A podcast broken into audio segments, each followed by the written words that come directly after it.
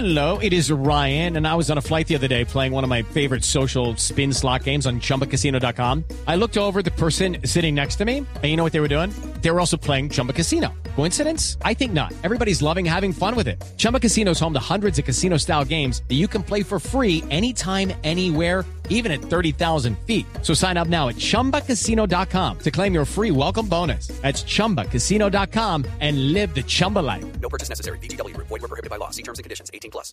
Eduardo y oyentes de Blue Radio, muy buenos días y quiero contarles que anoche la policía capturó a un hombre en el sur de Bogotá quien presuntamente intentó agredir sexualmente a una menor de 12 años. La joven al parecer se dio cuenta de lo sucedido y logró huir del lugar.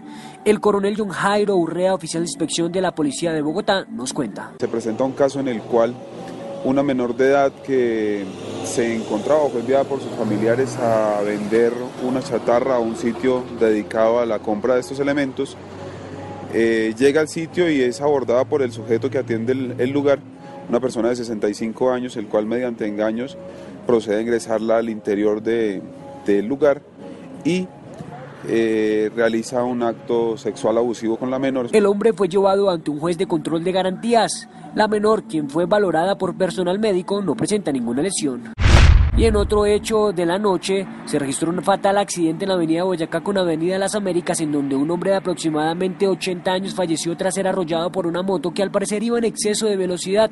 Además, el peatón también habría pasado la vía sin darse cuenta. Al respecto, el capitán Henry Castro, jefe de criminalística de la Policía de Tránsito de Bogotá. Bueno, el llamado que hace la Dirección de Tránsito y Transporte de la Policía Nacional es a todos los conductores para que no excedan los límites de velocidad y para que respeten las normas de tránsito. Asimismo, a los peatones para que utilicen los pasos peatonales seguros que ha adecuado el distrito. El motociclista, quien tuvo graves heridas, fue trasladado a un hospital. Además, se le realizará la prueba de alcoholemia. Cabe recordar que la Boyacá es una de las vías que tienen restricción y que solo se puede recorrer a 50 kilómetros por hora. Kevin Díaz, Blue Radio.